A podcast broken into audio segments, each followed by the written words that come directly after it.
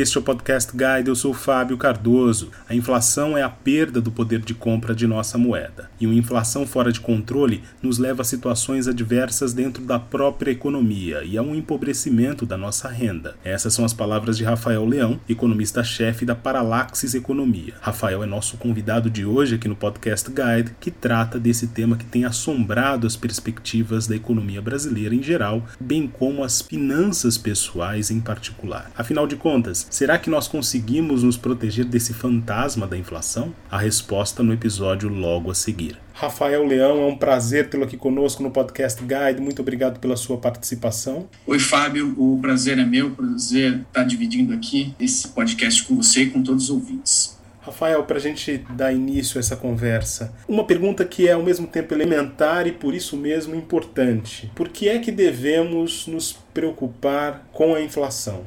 Bem, a inflação ela é a, é a perda né, do poder de compra da, da nossa moeda. Né? É uma inflação fora de controle, ela é uma inflação que tende nos fazer consumir cada vez menos bens e serviços. Né? E é uma, é uma inflação fora de controle nos leva a situações bastante adversas dentro da própria economia e um empobrecimento geral né, da renda. Mas devemos lembrar que inflação controlada, inflação moderada, é um sinal positivo para a economia, que a economia está, digamos, com seus batimentos cardíacos funcionando. Então, sempre o problema é inflação elevada ou em uma aceleração muito grande, não uma inflação moderada, pequena. E como é que esse dragão, essa imagem né, que os economistas costumam utilizar, como é que esse dragão se manifesta no contexto mais amplo da economia brasileira e também no dia a dia das pessoas?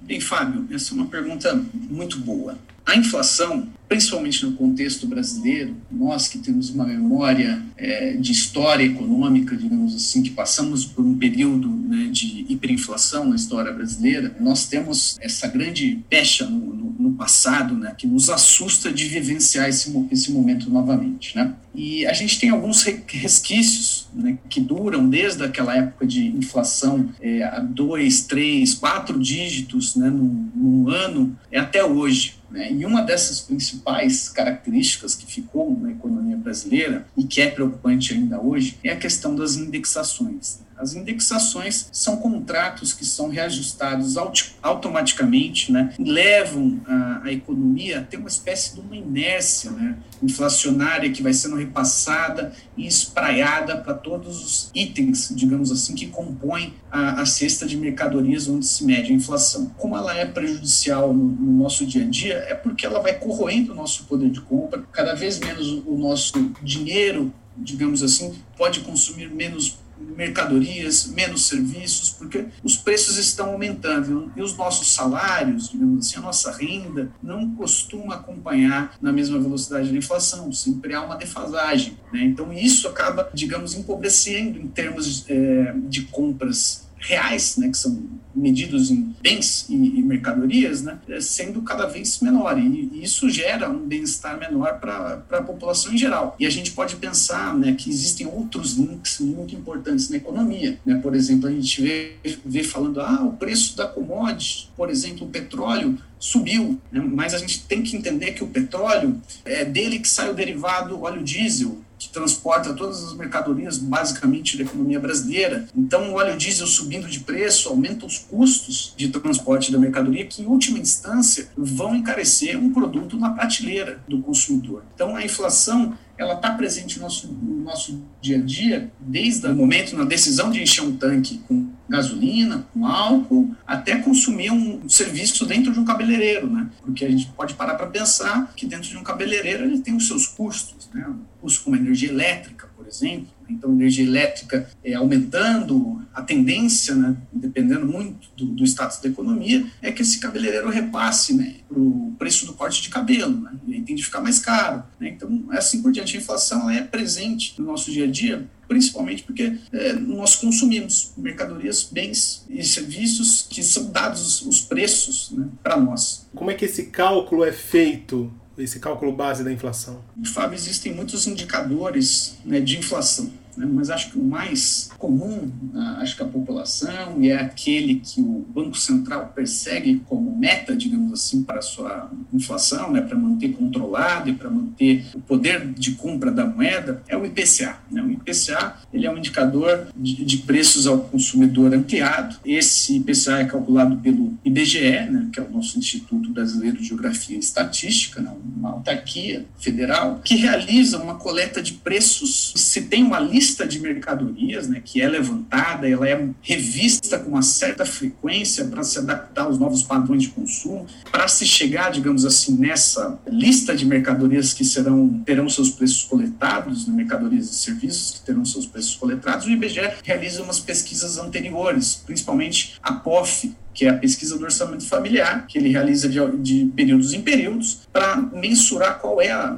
relevância do, do, consumo de certos bens e serviços, né? e isso atribui um peso. Né? Então você vai ter um peso desde o, para o aplicativo do celular, digamos assim, é, o transporte via aplicativo, né? É, foi inserido nessa última sexta, até o preço do tomate caqui. Né? E cada um deles vai ter um peso perante um orçamento familiar. Então os alimentos acabam tendo um peso maior, dado que no, no Brasil se gasta bastante com a questão de alimentação, enquanto outros, por exemplo, alguns outros serviços vão tendo pesos menores. Então, a partir dessa ponderação e dessa lista de bens e serviços que o IBGE levanta, ele faz um acompanhamento mensal de como esses preços estão evoluindo na nossa economia. Você tem uma série de cienciadores, né, de coletores, que coletam via mercado, via operação via ligação telefônica, né, uma série de, de métodos que é para mensurar quanto que está variando né, de um mês para o outro esse bem ou esse serviço, essa mercadoria ou esse serviço, depois que é feita essa coleta de variação, ela é ponderada pelo peso, que é essa participação dentro do orçamento familiar, então a gente tem uma composição final, digamos assim, né, do, do índice. Então a gente vai ter pesos diferentes, variações diferentes. Então, por exemplo, a gente vê alguns números às vezes que aparecem é, um tanto assustador. Vamos dar um exemplo. Cebola subiu 70%, mas a cebola ela vai ter um peso muito pequeno lá dentro do, do grupo de alimentação, dentro do grupo de, do subgrupo alimentos in natura e assim por diante. Então, esse 70% acaba tendo, às vezes, um impacto pequeno para a composição do indicador é, geral. Então, é assim que se constrói o, o indicador da, de inflação, né, que ele é medido por alguns órgãos. E dentre eles, a gente tem o IBGE tem outros também institutos e autarquias que acabam fazendo seus próprios indicadores de inflação. Eu gostaria que você falasse para a gente, Rafael, a respeito da divulgação desses dados e um dos principais demonstrativos disso é o Boletim Focus. Como é que a gente consegue ver a evolução desse índice de preços do IPCA semana a semana a partir do Boletim Focus? Bem, a gente, Fábio, a gente tem que lembrar que o, o Boletim Focus, né, especialmente, ele é um boletim formado né, por cerca de 100 a 150, se não me engano, é, participantes que vão desde de bancos, gestoras de recursos, consultorias, né, como nós, né, da Paralaxis, e que ele serve para, na verdade, você ter um, um, termômetro da expectativa que se tem com relação à inflação. No Focus, o que se acompanha, portanto, é o quanto esse, esses agentes, digamos que são é, especializados né, em tentar antecipar o movimento da inflação para um fim que seja desde fazer uma aplicação, um investimento, algo do, do, tipo, para, né, enfim, como tem essa especialização, o Banco Central acaba coletando com esses players digamos assim, para entender como, como que eles estão enxergando o futuro da inflação. Ao se olhar o Focus, a gente tem que ter em mente que ali é, um, é como se fosse uma média, uma mediana, na verdade, da, das expectativas que os participantes estão respondendo a uma pesquisa de como eles acreditam que será o comportamento da inflação nos meses à frente. Né? Então, o, o, o Focus, quando a gente olha para a inflação, a gente tem que sempre pensar que, olha, aquele, esses aqui são players que têm alguma uma certa especialização tentar antecipar o movimento da inflação, porque isso vai ser importante, por exemplo, para definir se o Banco Central subirá a Selic ou não, né, pra, porque, dado o mandado dele, ele vai ter que responder de um jeito ou de outro. Né? Então, o Focus, é, para acompanhá-lo, é, é, divulgado semanalmente às segundas-feiras né, no site do Banco Central, e lá tem umas tabelinhas que a gente pode ver a evolução de como é que está se comportando, portanto, essas expectativas de inflação né, no Brasil, principalmente o IPCA e os IGPs, que são indicadores, digamos assim, mais amplos que inclui não só preços ao consumidor, mas também ao atacado. Então, esse é um boletim importante dentro desse aspecto. Tá? E para acompanhar, digamos assim, o movimento histórico do que efetivamente aconteceu, aí a sugestão é sempre os sites oficiais, como o IBGE, que vai ter lá toda a série histórica, as aberturas, tudo que você puder, digamos assim, extrair de dados, né, baixar no, no arquivo, no Excel e trabalhar com eles, aí você tem o que foi, digamos assim, de fato já o efetivo da inflação. E o Focus é o que se espera para frente desse pool de players.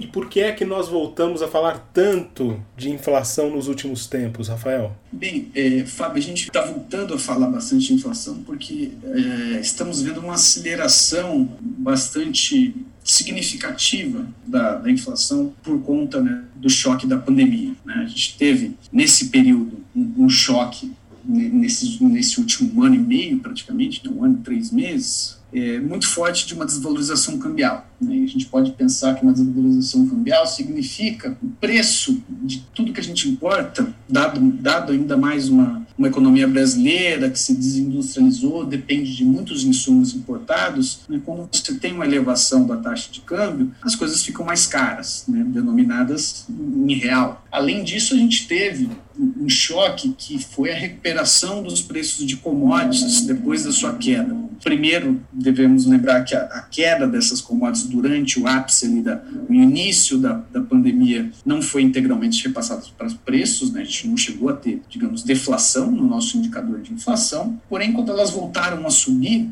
além de ter tido a nossa desvalorização do câmbio, elas subiram em preços denominados em dólares. Né? Então, isso tudo gerou um impacto na nossa inflação. Mesmo com a gente tendo uma, uma situação onde a economia está crescendo muito pouco, nós economistas gostamos de falar que existe uma ociosidade, ou um hiato, né? a gente está com uma taxa de desemprego elevada, com salários eh, em queda, seria uma situação onde a inflação não deveria se manifestar, mas ela está se manifestando justamente porque a gente teve um, um choque, né? um impacto vindo de custos por conta dessa da desvalorização cambial quanto das commodities, bastante abrupto. Né? Se esperava que isso era passageiro, isso acabou eh, se tornando um pouco mais perene. Então, a, gran a grande eh, preocupação hoje se essa inflação ela irá se acelerar demais. Né? Isso, o mercado está o tempo inteiro olhando para essa questão. Né? Mas se a gente olhar, a inflação hoje ela está atingindo né, o acumulado em 12 meses, olhando para o IPCA aqui de fevereiro de 2021, algo em torno de, de 5,25. Né? Lá em 2016, 2017, quando a gente não tinha uma. A gente estava vivendo uma outra crise, uma crise interna, né? a gente teve uma inflação que tocou os 11% praticamente, né? foi uns 10,7% né? no, no finalzinho de 2015. Então, o problema da inflação é que você nunca pode deixar ela desgarrar demais, ainda mais numa economia que é super indexada como a, a economia brasileira. Tá? Mas o principal, a principal preocupação mesmo é justamente por conta dessa aceleração e de uma aceleração que está levando a inflação a ficar acima da meta que é proposta pelo Banco Central, proposta pelo Conselho né, Monetário Nacional, que é formado pelo Banco Central, o Ministério da, da, da Economia, né, que definem né, qual será essa meta de inflação. Então a preocupação quando a gente está tendo, quando a gente está ficando com uma inflação acelerando rapidamente, mais elevada, volta a história da perda do poder de compra da moeda, e isso é que acaba preocupando é, muita gente, principalmente você acaba tendo que se defender né, dessa inflação. Né? E como é que as pessoas podem se defender desse procedimento, dessa inflação? Veja, é, existem é, muitas é, digamos assim, alguns instrumentos que podem defender a pessoa da, da inflação em si. Né? A primeira coisa é saber que não se deve deixar um dinheiro parado, né? um dinheiro simplesmente em conta corrente, ele vai perder para a inflação, porque ao longo do tempo a inflação vai diminuir o, o poder de compra desta pessoa que está com dinheiro, num, digamos assim, num ambiente onde não está rendendo nada. Então, a ideia sempre é que o investidor, o poupador, procure algum instrumento que consiga protegê-lo da inflação, né, que tenha rendimentos que igualem ou seja um pouco superior. Né? O ideal é de ser superior, que você estaria ganhando. Né? Mas hoje a situação ainda sem correr riscos no Brasil é ainda um pouco difícil até de atacar a inflação. Por exemplo, alguns títulos de renda fixa, por exemplo, podem acabar não rendendo mesmo que a inflação. Então você está perdendo. Então tem que se procurar instrumentos de aplicação, de investimentos que rendam, em geral, a inflação mais alguma taxa, etc. Mas tem que sempre lembrar que tudo isso tem risco, isso deve ser muito bem estudado pelo poupador, pelo investidor, antes de tomar alguma decisão. Né? Lembrando que é, se você quer mai, mai, rendimentos maiores, né, os riscos acabam também sendo maiores. Né? Então, não há uma receita simples e fácil, assim, tem que avaliar muito o portfólio do, do investidor, do, do, do poupador caso a caso, né? entender as suas preferências por liquidez para poder fazer uma alocação justa. Mas, em geral, é procurar fundos de investimento, títulos, aplicações que consigam defendê-lo da inflação e não deixar a inflação parada na conta corrente ou, muitas vezes, em alguns casos, deixar mesmo debaixo do colchão. Né? A gente sabe que tem gente que gosta de, de ter poupança física na casa. Rafael Leão, foi um prazer tê-lo aqui conosco no Podcast Guide. Muito obrigado pela sua entrevista. Fábio, o prazer foi meu e pode contar comigo sempre, viu? Esta foi mais uma edição do Podcast Guide. A nossa lista completa de entrevistas está disponível no Apple Podcasts, no Deezer, no Google Podcasts, no SoundCloud e no Spotify. E no aplicativo O Guia Financeiro, além dos nossos podcasts, você encontra muito mais conteúdo sobre o mundo da economia em diversos formatos.